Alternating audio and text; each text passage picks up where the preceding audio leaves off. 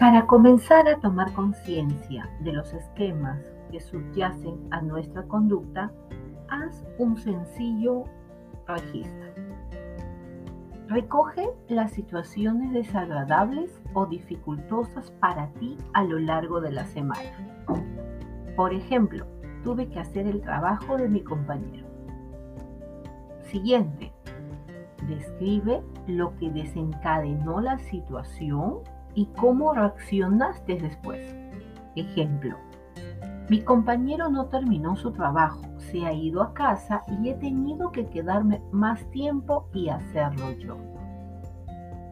Siguiente.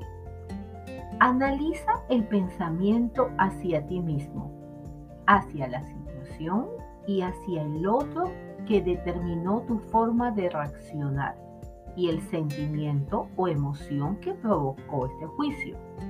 Ejemplo, no puedo soportar que las cosas no se hagan. Mi compañero es un inútil, tengo que hacer yo todo.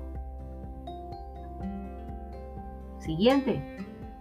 Busca un pensamiento más ajustado, más realista, más sano o más adecuado para ayudarte a afrontar la misma situación desde una perspectiva más eficaz.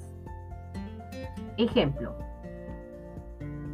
Es desagradable ver cómo otros no cumplen con su cometido, pero puedo tolerar que sean ellos los que se hagan cargo de su responsabilidad al ritmo que ellos consideren oportuno. Si nosotros hacemos este tipo de ejercicio, va a ser mucho más fácil que podamos cambiar y modificar nuestras creencias y nuestra conducta. Entonces, ¿qué beneficios nos va a aportar saber de nuestros valores y creencias? Tenemos tres puntos importantes. Uno, podrás tomar decisiones que se adecúen a tu forma de pensar. Segundo, te guiarán como una brújula ya que te permitirán enfocar tu tiempo y priorizar lo que es realmente importante.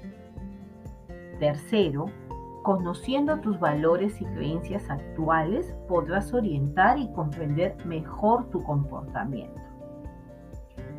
Y hay diferencias de valores entre hombres y mujeres hay diferencias en los valores que son considerados importantes por hombres y mujeres en diferentes culturas y sociedades. Sin embargo, es importante tener en cuenta que estos valores pueden variar en función de factores como la edad, la educación, la clase social, la geografía y la religión. Y aquí podemos encontrar que las mujeres pueden valorar más la relación, la comunicación, la empatía, la compasión, la igualdad de género y la cooperación. Esta es la gran diferencia que podemos hallar en relación a los varones. Nos vemos, en todo caso, en el siguiente podcast donde vamos a ver justamente cuál es esa clasificación de los valores.